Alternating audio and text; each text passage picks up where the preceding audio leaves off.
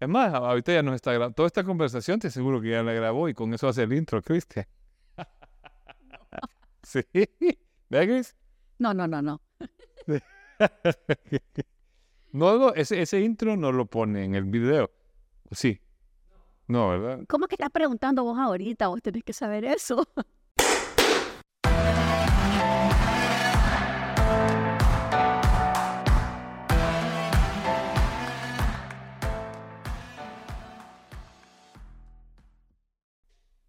Bueno, bienvenido, Huguet. Para los que escucharon la intro, les quiero presentar a Huguet Arana. Eh, no sé si empezar diciendo que es mi prima, antes de decir que sos una terapeuta de bienestar integral. es más importante que sos una terapeuta de bienestar integral. Estás aquí, te he invitado por eso y por la confianza que tengo de invitarte porque sos mi prima. Pero con Huguet nos conocimos de la manera más bizarra del mundo. Para los que me conocen, saben que yo soy salvadoreño que se vino a Nicaragua. Y cuando yo me vine, hablando de la familia Arana, yo estaba exiliado de la familia. O sea, me había peleado con mi papá, con mi abuelo, y con abogados y toda la onda, y era una onda bien dark. Entonces yo cuando vine no me sentí como invitado a buscar a la familia. Y de repente me dicen, mira, ahí está viniendo una chelita bien bonita que dice que es Arana. Ah, no, para las clases de Tai Chi, me acuerdo. Y yo fui a asomarme y te pregunté, me acuerdo, y resulta que somos primos. Sí. Nos encontramos gracias a Serendipity. Así es, así es. Pues muchas gracias, Javier, por invitarme. Ya sabes, pues, pues, me encanta a mí eh, toda la exploración que estás haciendo de temas. He invitado a Hugueta a que hablemos de tantos temas, pero vamos a empezar por el que ella considera primario, principal, importante, cómodo, donde te sentís cómodo empezando. Claro, ok. Porque con Huguet cada vez que yo me siento a platicar, el otro día llegó para rayar el cuadro con el, episodio. Vamos a hablar un ratito primero, no se preocupe, como dos horas pasamos a hablar. O sea, aquí hay el potencial de que se volviera un episodio que podría sobrepasar el de Waldo, que es el que tiene hasta ahora el, el, récord de episodio más largo. Pero eh, Huguet me ha propuesto que empecemos a hablar de la liberación emocional. Así es. Así es. Así es. Vaya, mi primera pregunta, porque, bueno, Huguete es una persona bien conocida en la farándula nicaragüense. Yo, a mí me Sí, mira, cuando llego a dar cursos, algunas empresas me dicen, ¿usas algo de Huguete Arana? Sí. Ah, no te creo. Sí, sí, sí. Allá nos trajo a no sé quién, no sé, Álvaro, Álvaro y la, ¿cómo se llama esta? La... pues que son todo el equipo que dejaste ahí, que te quiere un montón en mercadeo de Claro me dice, ay, sí, la Huguet, mira, nos... un día, no sé, hasta casi me lo tomo personal porque me dice, la Huguet nos traía buenos cursos. Y yo acabo de darles un curso y dije, no sé si me están diciendo... no sé, no sé qué me están queriendo decir. Pero bueno, eh, si querés empezamos preguntándote cómo llegaste a, a, a, esta onda de la liberación, pues a estos temas, okay. empezando por la liberación emocional. Vamos a ver hasta dónde me dejas llegar. Bueno, mira, empecé realmente en tu, en, tu instituto, porque estábamos viendo las clases de filosofía y ahí empecé a escuchar eh, ya de una forma más académica sobre Buda. Y este, empecé como a encontrar algún tipo de, de, lucecitas que me daban algunas respuestas de algunos temas y preguntas que había tenido por mucho tiempo. Y después empecé a buscar más sobre el tema y llegué al instituto eh, budista que hay aquí en Nicaragua y empecé a participar en diferentes actividades y me empezó como a gustar bastante el tema de, de las enseñanzas budistas y cómo había una relación. Yo estudié toda mi vida en un colegio católico y me empezó a llamar la atención cómo habían ciertas similitudes. A raíz de eso, creo que eso fue lo que me abrió la mente a muchos temas. Y después empecé a hacer algún tipo de estudio sobre las energías de configuración de nacimiento que, que me acompañaban y había una que me llamó mucho la atención porque decía que la energía que era análoga a mí era la energía de la mano, que no solo es la energía que completa cosas, sino que también es energía que tiene que ver con sanación. Y además de eso, pues como mi objetivo, mi misión de vida tiene que ver con arte. Entonces yo decía, ¿cómo es eso de la mano, sanación, arte, completar? Y empecé por ahí una búsqueda que me tomó un par de meses. Pero dijiste algo ahí de antes de la energía de la, dijiste algo entre el budismo y la energía de la mano. Las configuración de energía nacimiento. Esa, esa, esa. Ok. Sí, son, es una serie de energías que están presentes en el día de tu nacimiento y que tienen que ver con las habilidades, las destrezas que vos tenés y que traes. ¿Y eso lo aprendiste en el budismo? No, no, no, no, no. Eso, a eso llegué porque se me abrió la mente con el budismo. Ok. O sea, cuando vos hiciste el cruce de, ah, el budismo se parece al catolicismo, en esto y en esto es, como que se desbloqueó algo y empezaste a... Se abrió mi mente, se abrió mi mente a explorar otros temas, otro tipo de temas, otro tipo de información y de esas cosas casuales, estando con una amiga, eh, un día tomando un café, me dijo, mira, es que yo me hice un análisis de mis energías. Y yo, espérate, ¿y quién te hizo eso y a dónde te lo hicieron? Entonces ya me dio la información y entonces fui donde esta persona y me hice ese análisis y ahí fue donde llegué que yo tenía relación con sanación, con hacer cosas con la mano, con completar cosas, con, con un poco de, de arte. Y entonces yo dije, bueno, ¿qué puedo hacer que tenga que ver con arte, que tenga que ver con completar cosas? exploré un montón de cosas, cocina, costura, pintura, fotografía, pero en ninguna realmente me sentía así como que había hecho el clic, digamos. ¿Parte de ese viaje fue el restaurante que tuviste? Sí, también ahí estuvo eso. Que me di cuenta que no. no, no, no, no, es lo mío. No. no, es lo mío, no es lo mío. Hay arte en la cocina, pero pues no, no era lo mío, ¿verdad? Entonces, ¿Y ese proceso de las energías, e, específicamente, cómo se llama? Ese es un análisis de configuración energética de nacimiento. Sí, es, eh, la base es el Solkin, que es la cuenta de los días de los mayas. Ok. Entonces... Eh, Suena como también como la carta natal. Hay una, hay una carta natal que te hacen donde involucran todas las energías que están presentes en el día de tu nacimiento, pues. Entonces... Cuando, cuando te referías a energías, te, nos podemos imaginar, porque para yo pensar en energías, mi mente racional dice como, como potencias la energía del sol y de la luna. Que están presentes justamente en el día en, que, en el que vos nacés. Específicamente. Específicamente, para cada persona. En el día que nace hay una energía que es la que te va a acompañar toda tu vida y va a moldear tu ADN inclusive. Wow. Sí. Y eso lo, lo, lo es sacado de la sabiduría maya. Sí, así es. Los mayas, pues sabes, cuando yo fui a Copán, eh, el que nos dio el tour, yo he ido a Copán como seis veces, porque para mí es como una meca cercana me encanta. Entonces fui solo a hacer ahí tai chi, ver, sentir la energía del lugar, pues así como un modo de exploración. Después fui con los chamacos que están ahí, con las plumitas y todo que te guían.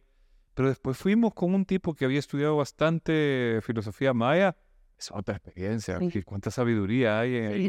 increíble. Increíble. O sea, mira, una cosa que uno tal vez no le puede poner tanto como, pero hay dos asombros que me quedaron que me, me hacen clic con esto. Uno era que había una estela que estaba estudiando una astrofísica hondureña que había mandado el paper de doctorado porque esa estela un día en, el año no generaba sombra. Entonces uno diría, eh, ¿qué, qué, importa eso? Pues que vos sabes la configuración de poner una cosa directamente perpendicular, el conocimiento que hay que tener para que... Y, el simbolismo que eso tiene. Y lo otro que me acuerdo que me sorprendió un montón fue el tema de que habían estelas con elefantes. Ah, no sé. eso no bien guerreros subidos en elefantes, en las escenas, y los puedes ver. O sea, están la cosa, eh, digamos, cincelada ahí. O sea, hay, hay un montón de cosas de los mayas que uno, y les dicen los señores del tiempo. Son amos del sí, sí, sí, sí, sí. Y llevan una cuenta distinta del tiempo, realmente. Ellos contabilizaban los días cuando el sol salía y el sol se metía y eh, tenían una cuenta totalmente distinta. Eran 260 y no como el calendario que conocemos nosotros hoy en día, ¿verdad?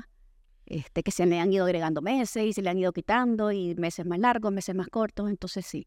¿Y este fue el examen que me dijiste offline que hizo clic con otro? Sí, con un análisis cerebral de Bessinger que yo me hice que tiene que ver con la dominancia de los cuadrantes del cerebro. Entonces ahí yo me hice eso hace muchísimos años y cuando me voy a hacer este análisis de las energías, Resulta que había una coincidencia increíble entre la información que me habían dado hace años con un análisis cerebral y este estudio de las energías.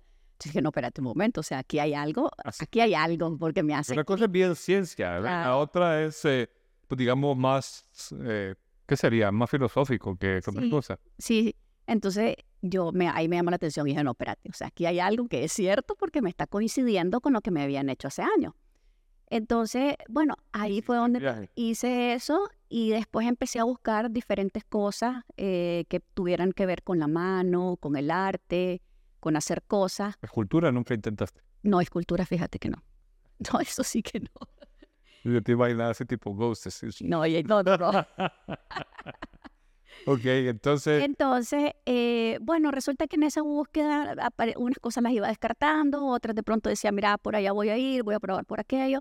Y en ese interín eh, había un maestro eh, que había estado en la India, que vivía aquí en Nicaragua, falleció en la época del COVID, y que hay una medio relación familiar, él vivía en Ginotepe, y yo pues iba con cierta regularidad donde él, y en ese entonces le digo, no, es que yo tengo los chakras bloqueados y quiero que me desbloquee los chakras.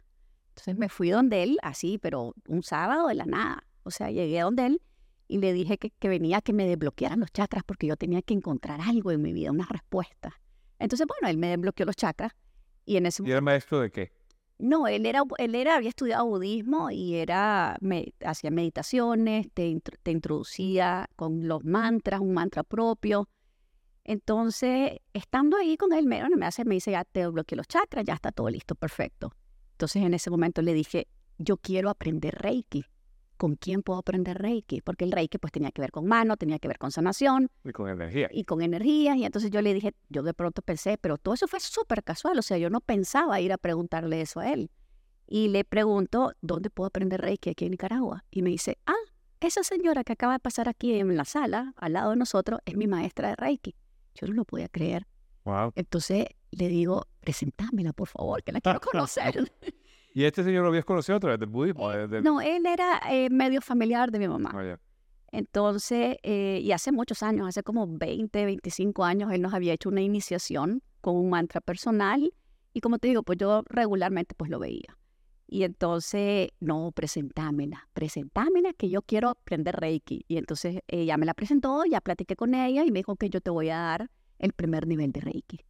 Entonces, eh, si hay alguien que nos escucha que no sabe qué es Reiki, ¿cómo, cómo se define? Eh, es, una, es una técnica de canalización de energía. Okay. Que tiene, pues, la persona vas poniendo, canalizas energía y vas poniendo las manos en diferentes puntos del cuerpo de la persona, no necesariamente tocando a la persona, pero sí las pones, digamos, ligeramente por arriba del cuerpo eh, y tiene muchísimos beneficios físicos, mentales, emocionales, espirituales, energéticos, sí.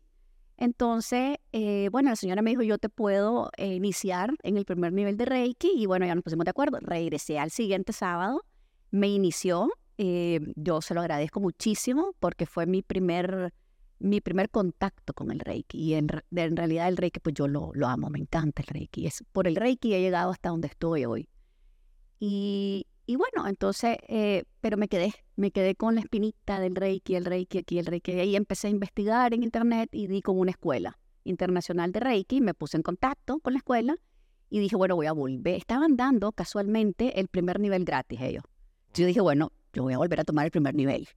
Y me enamoré. O sea, me enamoré de la técnica. Coincidía que lo, con lo que había aprendido. Sí, era lo mismo, la base es la misma, pero el estilo pues cambia, ¿verdad? Dependiendo del maestro, el nivel de espiritualidad que el maestro tenga.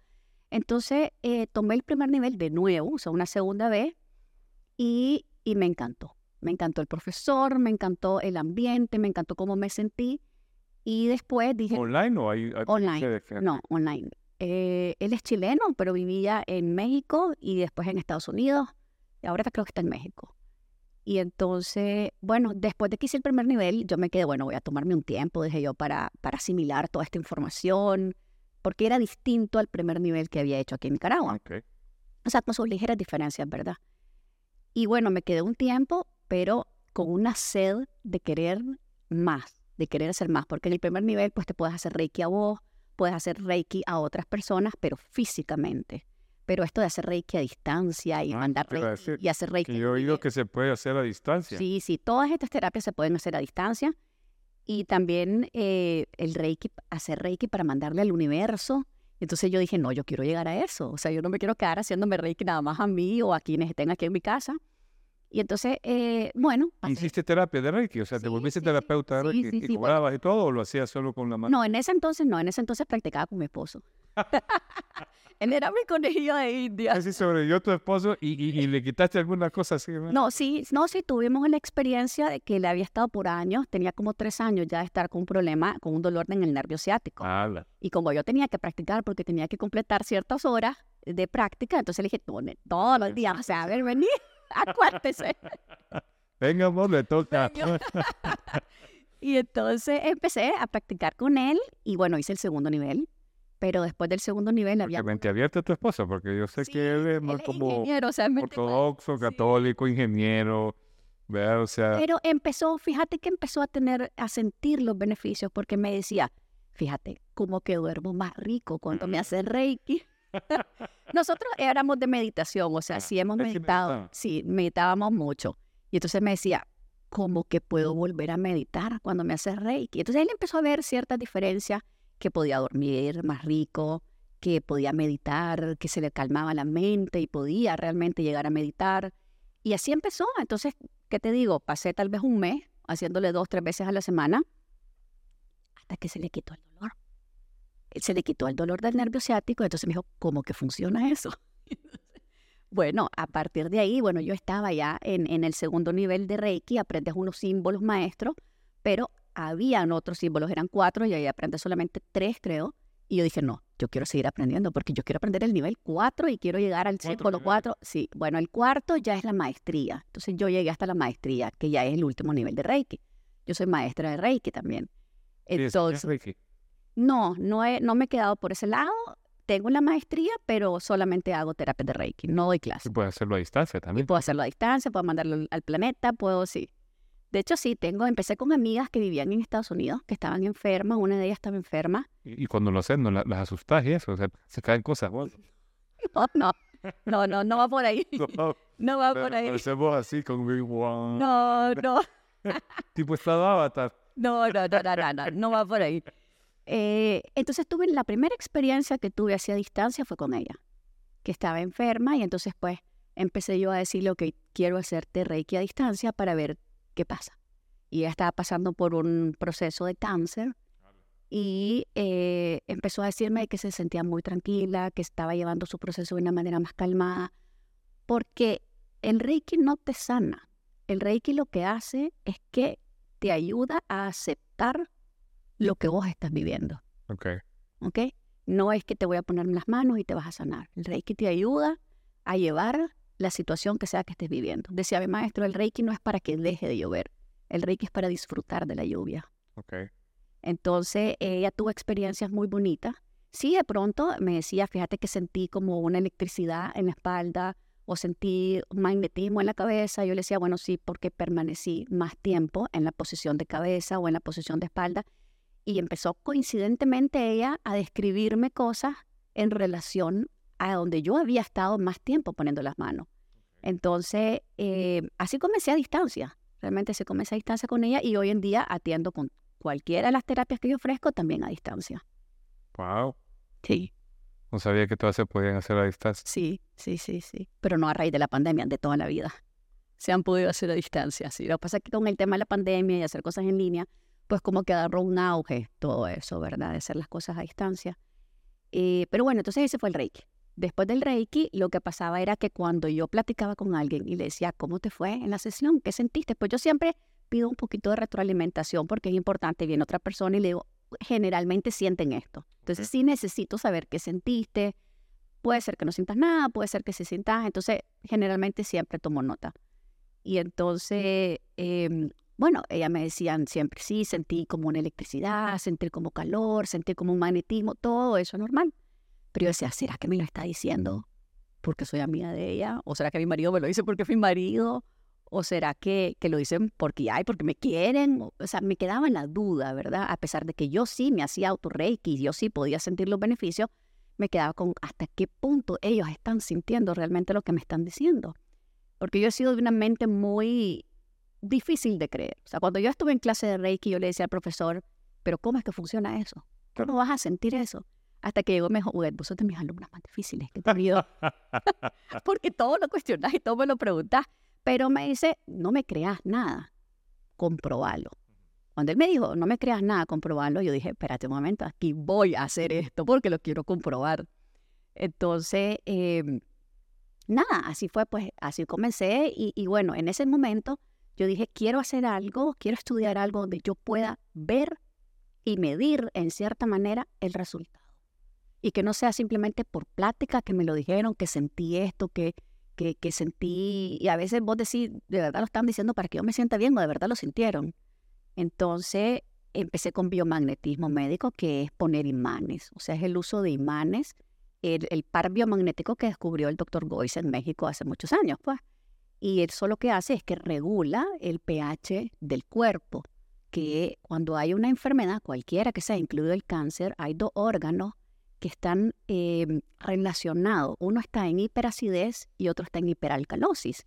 Entonces uno está en positivo, uno está en negativo. Y vos pones imanes de las mismas em, polaridades para que se empujen las cargas y ese terreno que estaba o ácido o alcalino llegue a la neutralidad. Entonces ahí sí ya no me podían contar cuentos porque yo sí ya estaba viendo lo que estaba sucediendo. Una persona que, por ejemplo, estaba con tos, tos crónica, se le ponían los imanes y después de la primera, segunda sesión dejaba de toser. Entonces ahí ya no había como que me estaban contando una historia, y yo lo estaba viendo. Aquí, o sea, la clase era aquí. Esa, esa de biomagnetismo fue a distancia también. Sin embargo, el año pasado traje al maestro a Nicaragua. Él eh, tiene muchísimos años de, experiencia en biomagnetismo, pero además él fue pupilo, asistente del doctor Goiz. Trabajó por 15 años con el propio doctor que descubrió el par biomagnético. Entonces, claro, cuando yo andaba buscando, yo dije, quiero aprender biomagnetismo, ¿con quién aprendo biomagnetismo? Y empecé una búsqueda que me tomó meses de meses y habían eh, otros biomagnetistas que sobrinos, parientes del doctor Goiz, y yo decía, bueno, pero con quién me voy, a quién escojo. Y no sé, pues fue una cosa, yo creo mucho en mi intuición y vi videos de este, este maestro y no sé, pues me hizo, me hizo mucho clic cuando lo vi en algunos videos y dije, no, con él quiero estudiar. Tiene 15 años de experiencia asistiendo al doctor Goiz con pacientes y con él quiero estudiar.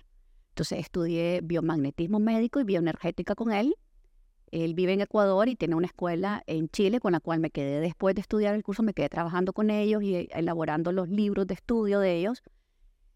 Y, bueno, todo esto a distancia. Todo esto a distancia. No, todo esto a distancia y coordinamos con el, con el doctor, él, él es médico, radiólogo y es maestro de biomagnetismo, es constelador además. Y bueno, organizamos de que viniera a Nicaragua. Y vino a Nicaragua y atendió en, yo lo asistía a él, me sentía eh, era un honor para mí estarlo asistiendo, poniendo los imanes, además de que yo le decía, soy de probablemente de todos los alumnos la que está en examen, porque los otros lo vieron a distancia y nunca más no les hacían examen. Pero él vino a Nicaragua y me decía, poner par en eh, pineal hipófisis. Y yo, pineal hipófisis, me tenía que ir a poner los imanes. Y, y, bueno, entonces vino cuatro días a Nicaragua, cinco días a Nicaragua y atendimos en dos días a 38 pacientes. Wow. Sí. Clase. Sí. ¿Y cuánto era cada, cada sesión? Cada paciente, bueno, cada sesión puede durar 45 minutos, 40, 45 minutos, pero tienen que tener dos sesiones. Porque en la primera sesión, en donde vos ves qué es lo que hay, colocas imanes y en la segunda sesión vos ves que lo que había aparecido no aparezca más en la segunda. Ok. Eh, y bueno, entonces fueron dos días para los 38 pacientes, pues. ¿Y qué tipo de cosas se pueden tratar con este biomagnetismo? Cualquier tipo de enfermedad. Porque yo me acuerdo que eh, con, cuando nos invitaste, con y nos pusimos a investigar, decía que era especialmente bueno para ansiedad, para depresión, que me parece interesante porque son cosas de bioquímicos en el cerebro. ¿eh? Pero a Eddie también la trabajaron por un mioma, o sea, hay, hay diferentes cosas que se pueden ver. Eh, sí, el, de hecho, el, el doctor Goiz, por lo que descubre el par biomagnético, es por tratar a un paciente con SIDA. ¿Con SIDA? Sí. Wow. Y lo, y lo, y lo, y lo sanó, sí. O sea, ya podríamos decir que hay técnicas que logran sanar el SIDA, ya es curable, entre comillas. Sí, pero de hecho él tiene un libro, el doctor Goiz, que se llama El SIDA es curable.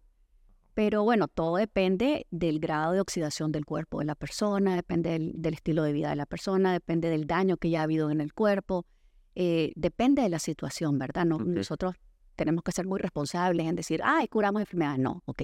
Nosotros atendemos, hacemos lo posible con biomagnetismo y vemos qué y necesita un grado de expertise o, digamos en tu nivel de expertise ya podrías atreverte a, acercarte a un paciente? No, yo ya doy terapia. Yo ya doy terapia de biomagnetismo y claro, o sea, necesitas estudio, necesitas práctica. Eh, si no somos médicos, que no somos médicos, no, no hemos estudiado realmente, no, te toca aprender exactamente dónde queda el vaso, dónde queda el hígado, dónde están los riñones, dónde está el, no sé, diferentes partes del pineal, hipófisis todas esas partes, ¿verdad? pericardio, o sea, es una serie, porque hay muchísimos puntos donde se deben de colocar los imanes. Entonces, si te toca estudios, si te toca práctica. Pero siempre son dos sesiones. Para cada persona. Para cada persona. Para cada persona. O sea, yo llego a donde vos y te digo, a ver, calibrame que ando este problema. me, me decís, para acá, para acá, te veo tanto tiempo. Es una semana, ¿no? Sí, hay, bueno, sí, puede ser una semana. y ya. Debería estar. Debería estar bien, pero ¿qué es lo que pasa? Sucede que pudiera ser, que es como el ejemplo este que siempre se explica, que es como el de el de la cebolla que vas pelando capa por capa. Y vos vas tratando lo que estás viendo afuera, pero puedes ir profundizando y llegar a la raíz de otro tipo de problemas. Eh, también me gusta usar mucho la analogía de, como que tuvieras eh, diferentes bujías encendidas de diferentes intensidades. Entonces, una vez que vos apagás, una vez que vos apagás las bujías fuertes, es que puedes lograr ver las bujías suaves. Ok. Ok, entonces eso es lo que hacemos. Entiendo la analogía. Es la misma, parecida a la de las cebollas, ¿no? Sí. Encontrar primero el, que está de frente y después puede haber un problema detrás. Que claro.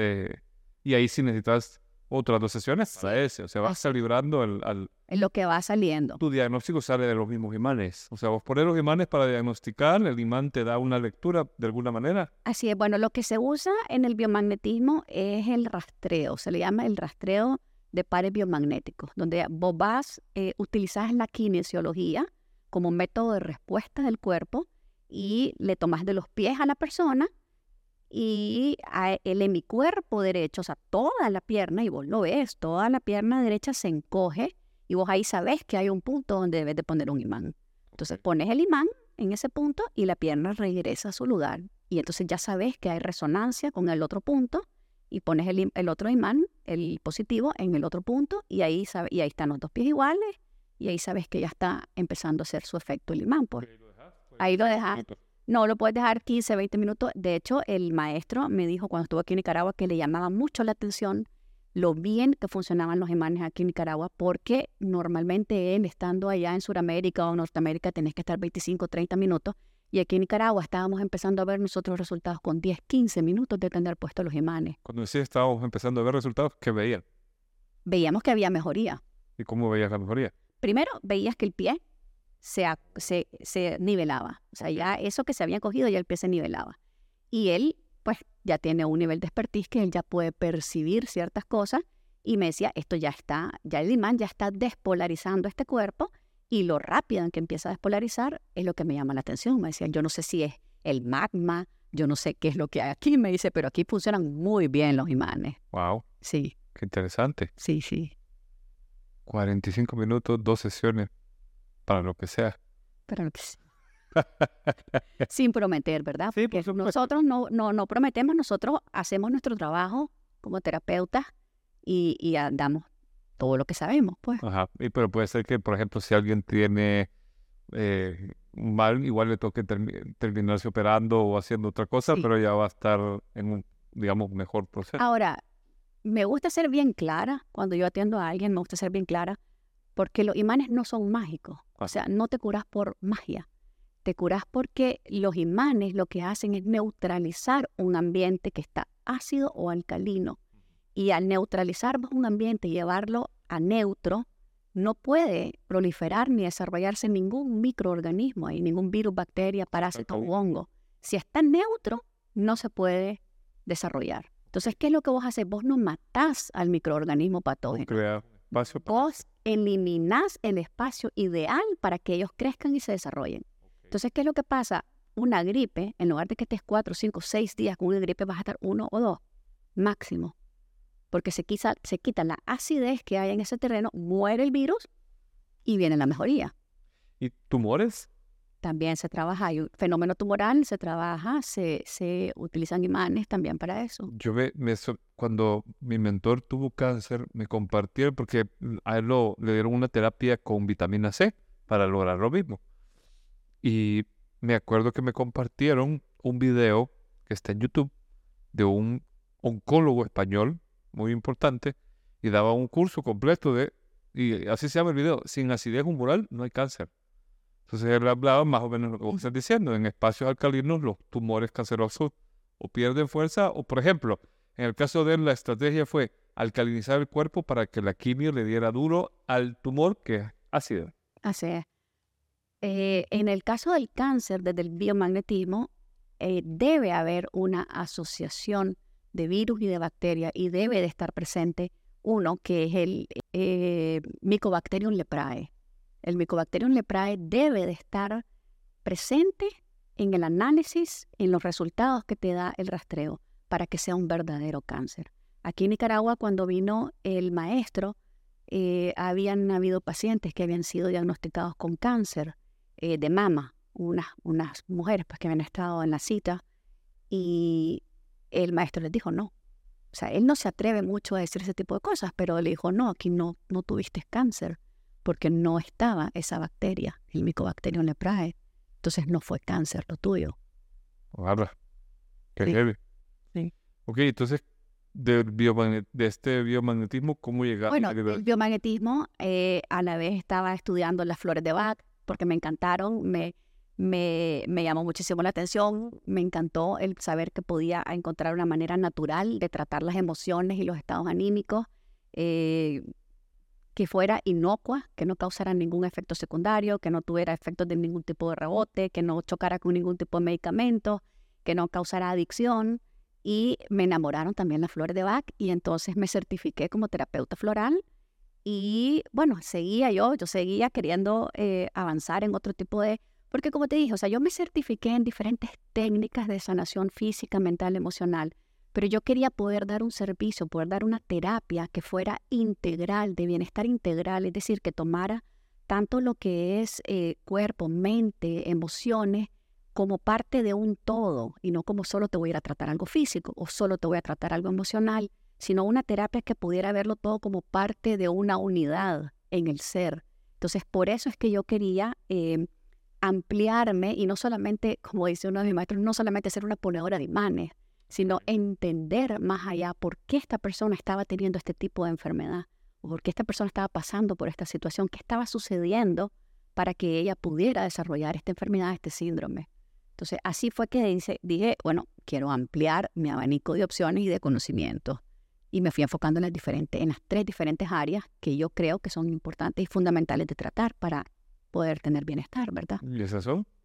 Cuerpo, mente, espíritu. Entonces, todas estas terapias o estas técnicas que yo, en las que yo me certifiqué van dirigidas a esas tres áreas. Una otra. Cuerpo sería biomagnetismo. Mira, fíjate que realmente están tan relacionadas entre sí que es muy difícil decirte, este, este es para este, este es para este, este es para este. Porque el, el Reiki, por ejemplo, es para todos los niveles.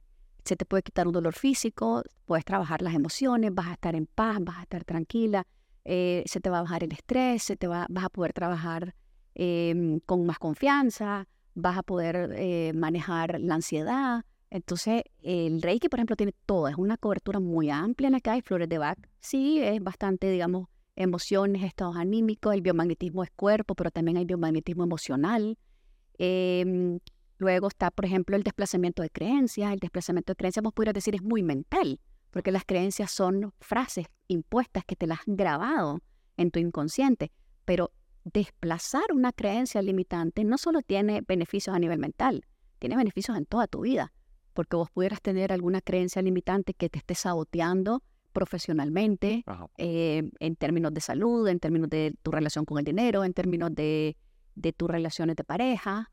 Entonces, podés, digamos, abarcar diferentes áreas dentro de la el desplazamiento de creencias, por decirte. Luego, eh, bueno, yo seguía con el tema del biomagnetismo, seguía con el tema del biomagnetismo, pero también veía que tenía que haber algo más allá de eso. Tenía que haber algo que complementara los imanes, que los imanes no podían ser todo. O sea, el simple hecho de tener un microorganismo patógeno sí te genera enfermedades. Eso más las disfunciones de los órganos te pueden generar una enfermedad. Pero decía, tiene que haber algo más. ¿Por qué? Porque ¿por qué te enfermas vos y no me enfermo yo? Si vivimos, digamos, en la misma casa, incluso entre hermanos, padres, madre, hijos, entonces tiene que haber un componente que diferencia unos de otros. Y fue así como llegué a realizar lo que se llaman el estudio psicosomático o conflictológico, donde abordás la enfermedad física comprendiendo lo que vos has vivido. Y ahí eso tiene que ver un poco con el tema de la biodecodificación. Es decir, cuál es la, qué es lo que está pasando para que tu cuerpo responda de esa manera. Suerte de aprendiz, como decir, de principiante. Entonces estábamos en... Estábamos en el rastreo conflictológico, en el estudio psicosomático, el rastreo conflictológico. Eh, es comprender qué has vivido para que tu cuerpo esté reaccionando con ese síntoma o con esa enfermedad. Ok. O sea, ¿qué situaciones has vivido? ¿Qué conflictos has pasado? Para que tu cuerpo responda así. Porque ¿qué es lo que pasa en el rastreo conflictológico? La base del rastreo conflictológico es entender que cuando vos vivís un problema, que, que lo vivís en intensidad, que lo vivís de forma inesperada, que lo consideras insoluble, o sea, que no tiene una solución y que lo viviste intensamente, tu cuerpo, tu mente va en ese momento a tratar de encontrar una respuesta. Pero si no lograste solucionar ese conflicto, tu vida tiene que seguir. Entonces es como que pusiste el conflicto de lado, le pusiste la alfombrita encima, pero ahí quedó. Vos continuaste con tu vida. ¿Qué pasa? Más adelante, el cuerpo dice, espérate un momento, aquí hay un conflicto que no se resolvió. Saca una banderita roja y dice, aquí hay un conflicto que no se resolvió. Y entonces te sale un dolor por aquí. Y lo quiero resolver yo, porque el otro ya no pudo, entonces lo resuelvo yo. ¿Y cómo lo resuelve el cuerpo? Como solo sabe hacerlo, con síntomas, enfermedades. Entonces, en ese, en ese estudio psicosomático, vos tratás de encontrar la lógica biológica de lo que te está pasando. ¿Por qué te está pasando eso? Ok. Ok. Entonces hacemos un rastreo para ver qué conflictos has vivido que te pudieran estar generando eso. Porque claro, desde la biodecodificación hay generalidades, hay cosas típicas. Por ejemplo, ¿qué te puedo decir en, en el tema de problemas estomacales? Son situaciones que vos no puedes digerir, qué está pasando, pero esos son casos típicos. Las alergias, me acuerdo yo, que es algo que no... Las alergias tienen que ver con todos los cinco sentidos, tienen que ver, por ejemplo, ¿qué te puedo decir? El tinnitus, que era lo que estábamos hablando al inicio. ¿Por qué puedes tener tinnitus? Puedes tener tinnitus porque eh, hay algo que vos no querés oír. Entonces, tu cuerpo te da un sonido, un ruido, para que vos no escuches lo que no querés escuchar. Algo había oído yo de si te duele el derecho es que no quieres oír, si el izquierdo es que, o sea, cosas así. Cosas así, pero eso son generalidades que no le aplican a todo el mundo. entonces, como no le aplican a todo el mundo, entonces podemos hacer específicamente un rastreo conflictológico para cada persona, para saber qué tipo de conflicto es el que vos has pasado y de esa manera poder darle una solución a tu conflicto. Wow. ¿Y la solución la das a través de los imanes o hay una técnica desde el rastreo conflicto? ¿Qué es lo que pasa? Una vez que vos eh, sabes cuál es el conflicto que tiene esta persona, tenés que entrar a analizar diferentes componentes de ese conflicto. Uno de los componentes es lo que se conoce en biodecodificación como el resentir, que es qué sentiste vos en el momento de ese conflicto. Es como, como ese, esa primera reacción, ¿qué siento? Ese es el resentir de tu cuerpo. Entonces nosotros entramos a analizar qué sensaciones están sustentando ese conflicto que a su vez está sustentando el síntoma o la enfermedad. Entonces, el resentir es una de las cosas. Lo otro que hacemos es identificar si hay alguna creencia limitante eh, implicada en ese conflicto. También analizamos si hay lo que se le conoce como un bioshock emocional, que es como una huella, un, que quedó una impronta que quedó ahí puesta y que pone susceptible tu cuerpo a, que pueda em, somatizar y otra de las cosas que nosotros estudiamos es la presencia de un código patógeno. Y eso se trabaja con biomagnetismo. ¿Qué es un código patógeno? Es un, algún patógeno, algún microorganismo, patógeno, virus, bacteria, parásito u hongo que ya haya hecho una mutación y haya una enfermedad. Ok. Que ya esté dentro. Que ya esté dentro. Y la entrada se la dio el, conflicto. Se la dio el conflicto, o sea, vos tuviste un conflicto emocional que lo que hizo fue que modificó eh, en tu cuerpo, digamos, eh, hizo que el tejido se hiciera, eh, ya sea, o el órgano, ¿verdad? Se hiciera ácido, se hiciera alcalino y que, y que a través de eso, por haberse hecho de esa manera, se estuviera la presencia de un microorganismo. Entonces ya, ya hay algo más que forma parte de ese conflicto que lo está sustentando. Entonces ahí fue donde yo me di cuenta, bueno, realmente el biomagnetismo sí funciona, pero es una parte de todo el engranaje que hay que revisar cuando una persona está enferma de algo. ¿Cómo revisas, cómo es el diagnóstico con el...? Para hacer el diagnóstico nosotros, como te había comentado, hacemos un rastreo kinesiológico con los pies. Es como, eh, es la respuesta muscular. Vos ahí desarrollas un, código binario de sí y no, ¿ok? Es esto. Vos vas preguntándole no a la persona. Vos le preguntas a la mente inconsciente, la supraconsciente de esta persona, que diferente, vamos, tenemos tablas de rastreo, pues. ¿La persona está hipnotizada o no, está...? No, no, no, está sentada, acostada, platicando, puede estar rezando, puede estar cantando, puede estar haciendo lo que quiera. Y yo estoy, y el cuerpo está contestando. Y es como, por ejemplo, el polígrafo. No le, tu cuerpo no le puede mentir al polígrafo. Entonces vos venís y preguntás y en mi cuerpo se va a encoger y ese es un sí. Aquí, en cualquier lado. Entonces, de esa manera nosotros podemos ir sabiendo, eh, utilizando, obviamente, pues, tablas de rastreo, qué es lo que va saliendo y qué es lo que esta persona, pues, va teniendo y cómo es la mejor manera de tratarlo, ¿verdad? Claro, y la mejor manera de tratarlo puede ser imanes o puede no ser imanes. Sí, puede que no, puede ser que no tengas eh, la presencia de, de, un microorganismo, entonces no tengo que colocar imanes. Puede ser que tengas una creencia limitante y la tengo que desplazar e, implantar una nueva. O puede ser que no tengas creencia y simplemente tenés em, emociones o resentires que lo que tenemos que hacer es neutralizarlos, armonizarlos con, a través de decretos y, y así pues ya ¿Y las emociones se alojan en alguna parte del cuerpo específica? Las emociones se alojan en cualquier parte del cuerpo, pero eh, vamos a entrar, entonces te voy a explicar ahorita el tema de las emociones atrapadas. Estas emociones atrapadas, cuando primero tenemos que entender que nosotros somos energía pura. O sea, nosotros somos una, una maquinaria eléctrica. Me encantaba que había... Por eso en la Matrix nos sacó como una película que, que nos hizo batería. Ajá, ajá. Entonces, nosotros tenemos que comprender que el corazón, los latidos del corazón, se mueven por electricidad. Tus músculos se mueven por electricidad. La comunicación que hay entre las neuronas es por electricidad. La comunicación entre tejidos, eh, nervios, es por electricidad. Entonces, somos una maquinaria eléctrica. Donde hay electricidad, hay magnetismo. O sea, hay magnetismo, hay campos magnéticos en nuestro cuerpo. Entonces, eh, hoy en día ya los científicos han logrado eh, comprobar que se pueden medir los pensamientos. Hay vibraciones en los pensamientos, hay vibraciones. Estás tomándole fotos al cerebro, ¿verdad? Estás pensando en el perro que queréis, se ilumina una Y hay una respuesta distinta. Eso también ya se ha llevado hoy en día para medir lo que son las emociones.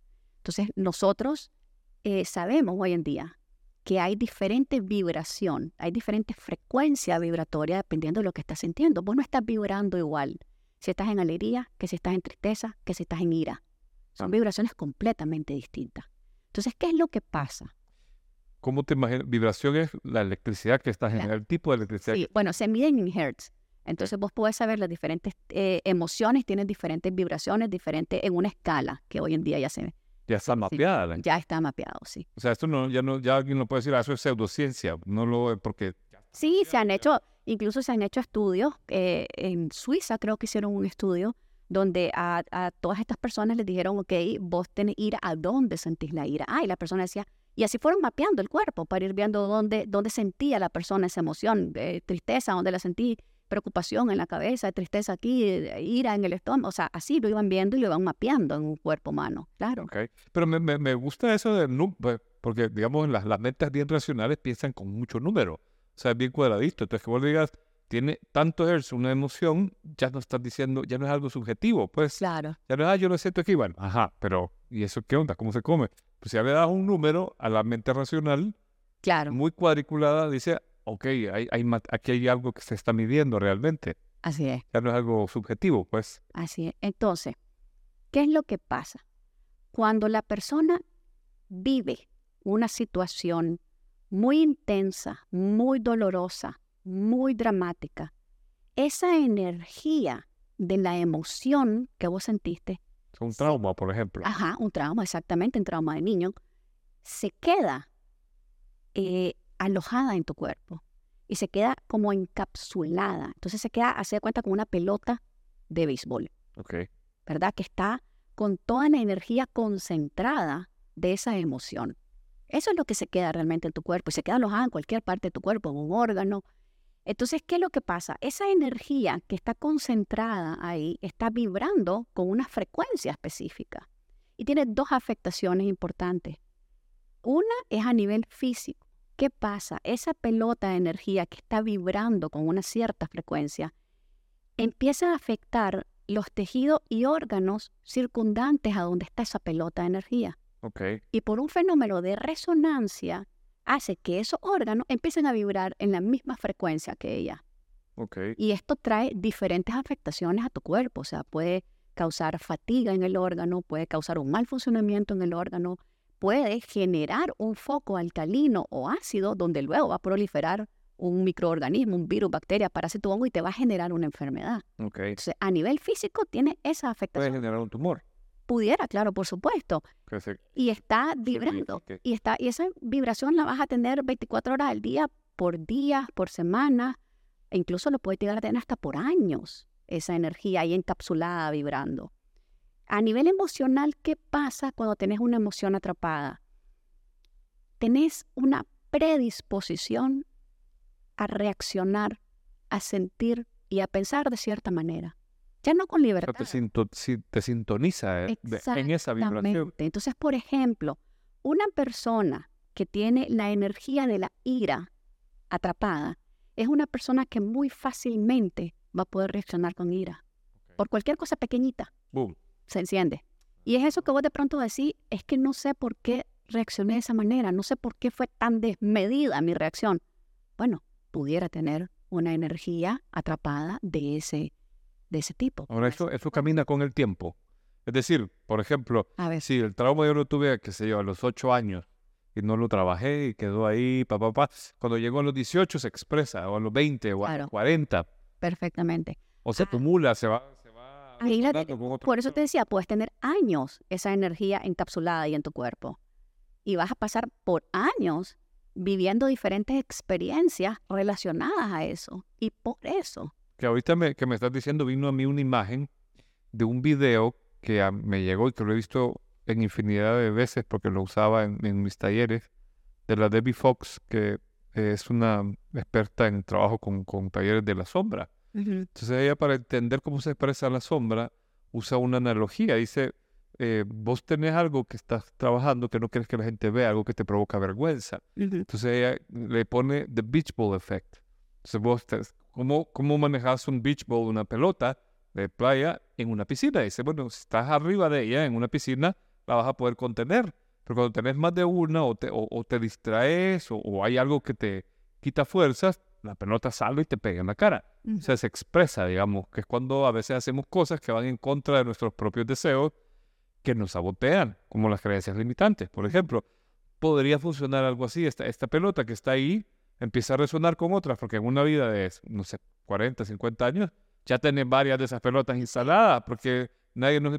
Para empezar, no tenemos una educación emocional en este momento histórico, no hay una escuela de vida. Entonces, vas no sabes qué hacer con eso, lo tapas y te dicen, por ejemplo, en el, en el tema de los hombres, no llore, no sea maricón, siga adelante, déjese de pendejada nadie te educa para saber qué hacer con eso. Así Entonces, eventualmente se juntan o, se expresan. Así es. Eh, por ejemplo, ha habido casos donde hay jóvenes que tienen emociones atrapadas relacionadas a traumas que vivieron estando pequeños. Si este, en este caso nosotros vimos, estudiamos el caso de un niño que eh, pequeño eh, había estado en una piscina y no sé, había habido un descuido y el niño pues casi se ahoga. Y eh, vivió con eso toda su vida, con ese trauma de que casi se ahoga y después estaba presentando una serie de enfermedades y resulta que cuando el doctor le hace la revisión, el rastreo de emociones atrapadas, el niño tenía emociones atrapadas de miedo, de terror, de pánico, ah. de muerte, etcétera, y entonces era producto de un trauma que había vivido cuando estaba chiquito. Porque eso es otra cosa, las emociones atrapadas pueden ser emociones propias, o sea, de cosas que vos viviste, como el caso de este niño eh, pero pueden ser emociones heredadas, heredadas de gestación, es decir, tu mamá vivió esto cuando estaba embarazada de vos y, vos lo agarraste. Wow. Sí. Y pueden ser incluso heredadas de alguien, de algún ancestro tuyo, con quien vos tenés una línea directa de resonancia y vos estás heredándolo como un eco transgeneracional. Entonces pueden ser propias, heredadas de gestación o heredadas de, de algún miembro de tu árbol. Y en esta metodología que vos tenés, podemos darnos cuenta si es nuestra o no y podemos desbloquearla. Es parte del, del, del, procedimiento, del protocolo que se hace, saber si es una energía, eh, si tienes una emoción atrapada propia o una emoción atrapada heredada, heredada de dónde, de gestación o es sistémica transgeneracional y dependiendo de eso es el tratamiento que le vas a dar a la liberación de la emoción, ¿verdad? Ahora, fíjate que también, además de este tipo de emociones que te estoy comentando, hay unas emociones que se le llama emociones que forman un muro en el corazón. ¿Vos alguna vez has oído la expresión esa de que se me va a romper el corazón? Sí. Ok, es real. Es real. Hay mucha música al respecto de. Existe el síndrome del corazón roto o Takotsubo, que se llama. ¿Cómo qué? Takotsubo. ¿Y eso en qué idioma? Mira, o sea, vos podés llegar a desarrollar esa condición realmente por algo físico o meramente por algo emocional. Te puede llegar al hospital, te puede llegar a parar al hospital por ese corazón roto que se oye tan romántico y en canciones. Sí, yo, me, yo me acuerdo, a mí me, cuando me vine a Nicaragua, pasé años viniendo, yendo y viniendo, y cuando cada vez que iba a El Salvador, venía con el, entre comillas, con el, pues, con mucha cabanda de haber dejado otra vez a mi familia y tal. Años después, mi mamá me dijo, vos sabes que cuando vos te fuiste, me dice, pasé un año yéndome a chequear porque me dolía el corazón. Yo creí que me había, tenía una condición o algo, y después trabajándolo con psicoterapia, pues yo no, no sé qué hizo, no me acuerdo, dio cuenta que era algo emocional, era, era, eh, pues... Por ejemplo, en esos casos, ¿qué es lo que pasa? Tu inconsciente siente que tu corazón se va a romper y en ese momento crea una barrera protectora de tu corazón. O sea que físicamente si esa barrera no podría detenerse, podría haber un infarto, digamos. Sí, te digo, puedes ir a parar al hospital creyendo que tienes alguna condición cardíaca y realmente es simplemente producto de algo emocional. Puede ser que sea físico, ¿verdad?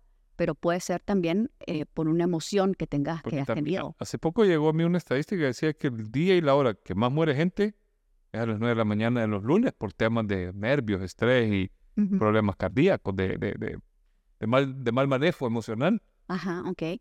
Entonces, mira, por ejemplo, en ese caso de las emociones que forman un muro en el corazón, ¿cuándo, en qué caso se ve esto más típicamente, verdad?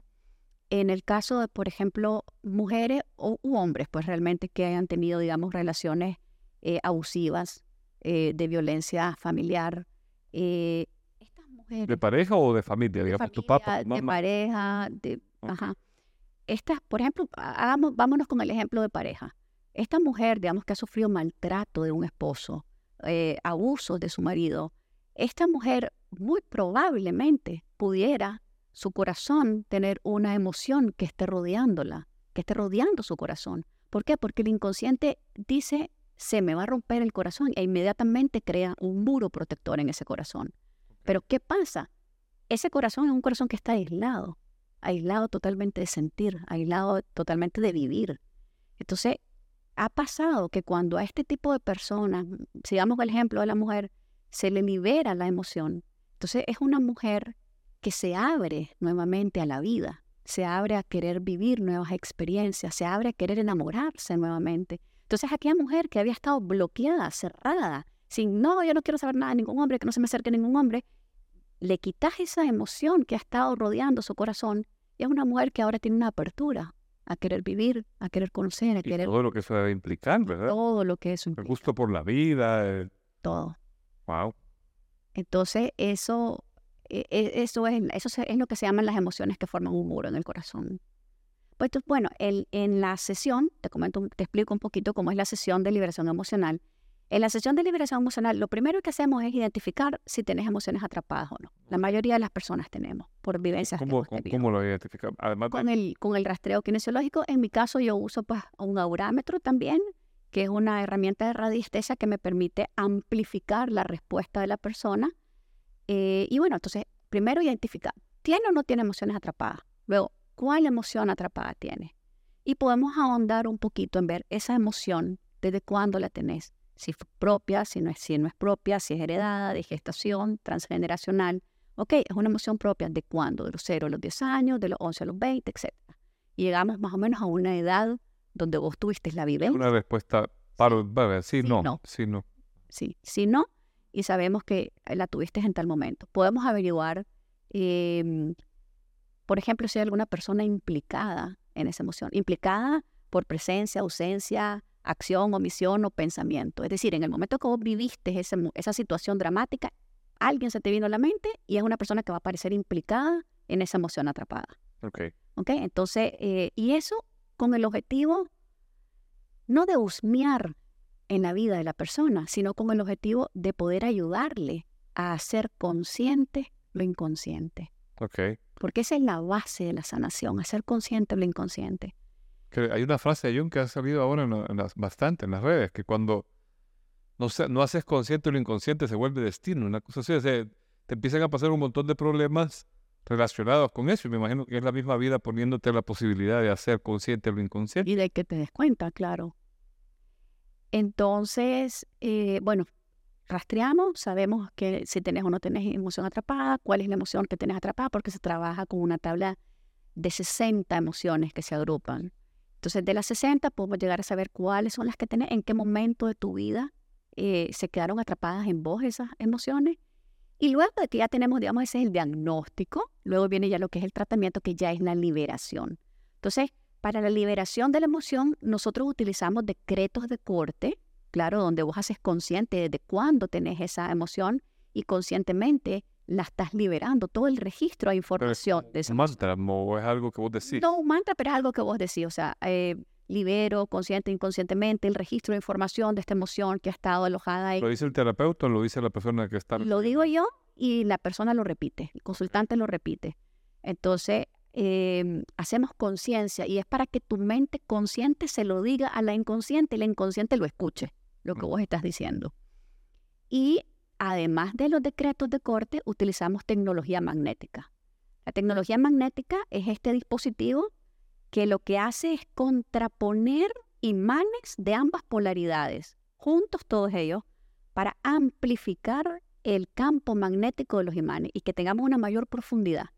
Y ese, e, ese imán, pues esa serie de imanes, se corren por la espalda o en lo que se conoce como vaso gobernador o el meridiano en, en japonés, en la medicina tradicional china, perdón, el dumai, que es el, el, circuito o el meridiano que va desde la parte superior del labio, pasando por el centro de tu cabeza, llega hasta el coxis.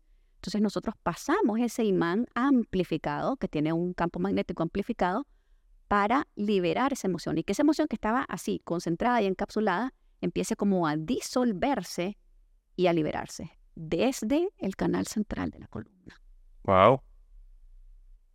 Sí. Así funciona lo que es la, la terapia de liberación. ¿Y la terapia dura en una sesión?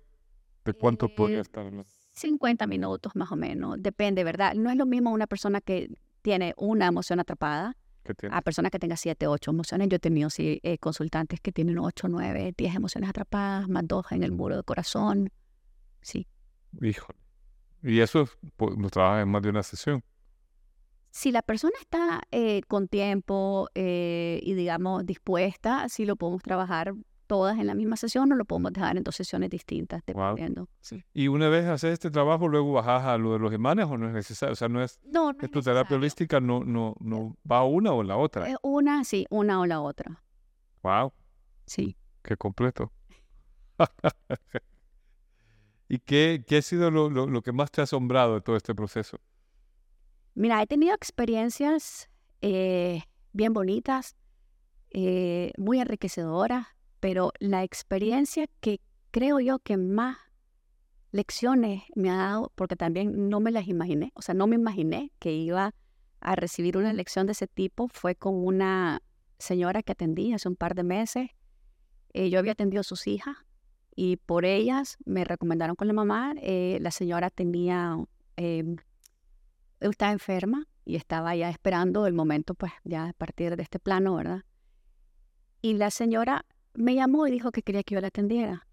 Y me llamó tanto la atención porque dije, sí, pues ya la señora va a fallecer, no hay mucho que hacer por ella. Y cuando llegué le pregunté que por qué quería que la atendiera. Y entonces me dijo que porque quería irse ligera, libre. Y entonces esta señora me dio una gran lección porque me enseñó que realmente el querernos y el querer nuestro bienestar y el querer cuidarnos no se limita a este plano, no se limita a esta vida, sino que vos podés realmente querer irte libre de ataduras y libre de cargas, irte ligera, irte liviana a donde sea que vayas, dependiendo de tus creencias, ¿verdad? Entonces, esa, esa lección que me dejó esta señora, eh, creo yo que ha sido la que posiblemente más me ha marcado. Wow, qué bonito. Sí. Porque es, o sea, no, no es algo que aprendemos, pero yo creo que hay que saber vivir y hay que saber morir. Hay, que, hay que saber partir. Y, mm, una de las lecciones que más me han impactado, yo no sé por qué, pero yo me acerqué a, estudiar bastante el tema de la muerte y me llamaba la atención eso con el personaje de Elizabeth Kubler-Ross, que decía cada vez que se acercaba a hablar con alguien, decía, no, la gente no quiere hablar de la muerte, no, no, no es algo, y, poder, poder irse así ligero debe ser una decisión bien especial. Sí, poder prepararte para lo que sea que venga, porque no lo sabes. Pero es decir, bueno, voy a prepararme para lo que sea que venga, pues. Qué bonito. Y si, si alguien te quiere, porque yo me acuerdo que me dijiste que no sos así de, para, de, pero ¿cómo, ¿cómo te pueden contactar si te quiere alguien hacer una cita? ¿Lo haces público solo con tus amistades? No, no. Tengo mi página en Instagram. Siempre me han preguntado, ¿por qué no haces publicidad pagada en Instagram? Porque realmente yo siento que esto no es algo tan masivo, ¿verdad? Es algo más que va, el que viene y lo prueba y le gusta y lo, y lo logra comprobar, va y se lo recomienda a otra persona y, y, así ha sido la dinámica realmente. Mi dinámica de crecimiento eh, como terapeuta ha sido esa, ha sido por referencias, ha sido por porque a alguien ya le ha ido bien y entonces viene la, la hija, invita a la mamá y la mamá y luego vienen las hermanas y vienen hasta los, cuñados. Ha sido así, pero pues tengo mi página en, en Instagram donde yo eh, posteo pues cosas, detalles e información de las terapias que hago, los beneficios de las terapias y la pueden encontrar como om.navitas. Om, H-O. No, O-M, om. Ajá. Punto navitas con P pequeña y ahí. Ok. Y ahí te pueden ahí me pueden escribir y hacer cita y... Y preguntar por cualquiera de, las terapias, pues. Sí, porque yo, yo ya quiero hacer otra sesión con vos. que me calibre otra vez. yo no he pasado por los animales y me, me pareció genial. Mi, mi, esposa mejoró muchísimo. Sí. sí. O sea, y es algo que ya está bien avanzado, pues. Sí. sí. Entonces, sí. No, claro. Calidad, cambio, cambio. claro. Bueno, te agradezco mucho por venirnos a compartir. Yo te voy a sacar otro programa porque me quedé picado con hablar de las flores de Bach. Pero me dijiste que eso tiene que ser un programa aparte, así que te sí. unos meses para que no digas que te estoy chupando la sangre. y después podemos atrevernos a hablar de del tema transgeneracional. Y claro, claro. Solo para dejar picado a los que nos están escuchando. Te agradezco eh, la invitación, te agradezco la apertura para hablar de estos temas y, por supuesto, a tu audiencia, ¿verdad? Por estar escuchando. A mí me encanta y yo creo que... A mí también. Que, que, que, yo siempre te escucho y, y, cuando hablamos, principalmente porque, mm, pues, hay, hay mucha persona allá afuera muy mentirosa, pues muy vende humo. Entonces yo confío en vos, pues, sé que sos una persona bien racional, estructurada. Conozco nuestra familia, que somos bien esquemáticos y casi que, no sé, una palabra bonita, decirlo como temático, pues de que agarramos una cosa y queremos saber bien y, y que no nos den paja y tal. Entonces, para mí es una entrada de confianza, pues, al tema. Y ya lo probé y ya lo probaron mis postres. Creo que es algo que la gente tiene que ver que hay otras maneras de, sanar también. Claro. Y tenemos tanta gente, o sea, yo me, me, acerco a grupos de empresarios y tal, y escucho temas de ansiedad, depresión, dolores aquí, dolores allá que no les hayan, donde van a un hospital, van a otro, y pues saber que hay una opción que, claro. que es humana, ¿verdad? en su más amplio sentido, me encanta que la gente lo sepa. Y muchas de, esa, de esos síntomas, porque la depresión, la ansiedad, el insomnio son solamente síntomas, ¿verdad? Muchos de esos síntomas tienen la raíz eh, en tu árbol, en tu historia de árbol. Entonces hay que dar una revisadita siempre por ahí también. Esas ansiedades o esas depresiones inexplicables, ¿verdad? Abro comillas, cerro comillas, inexplicables. Eh, no son tan inexplicables. O sea, sí tienen probablemente algún origen de algún... Y son sanables. Claro. ¿Verdad? Porque algo que es duro de esto es cuando la gente se asoma a esto, primero hay mucha... No, se quiere hablar, hay como una especie de elefante blanco sobre esto. Un, la, gente lo ve, sabes que está mal, pero la gente te acerca y la gente no quiere hablar. Sí. Entonces, saber que hay alguien que te puede escuchar y que puede encontrar un camino humano y natural y porque pues las pastillas no siempre le van bien a todo el mundo. Hay quienes le funciona muy bien acercarse y tener el tratamiento químico. Hay gente que no le gusta eso y no lo quiere enfrentar. Entonces, saber que existe una terapeuta holística que puede hacerlo aquí en Nicaragua. Claro. y, todas estas terapias eh, son complementarias. O sea, no es que es una o la otra, no, son complementarias y trabajan muy bien de la medicina. De hecho, eh, nosotros como terapeutas, pues no, no, no quitamos medicamentos, no mandamos medicamentos, trabajamos de la mano del médico con el que te estén mandando todo ese tipo de medicamentos y de medicina alópata, perfectamente están trabajando en conjunto, pues. Buenísimo. Bueno, pues muchas gracias. A la orden.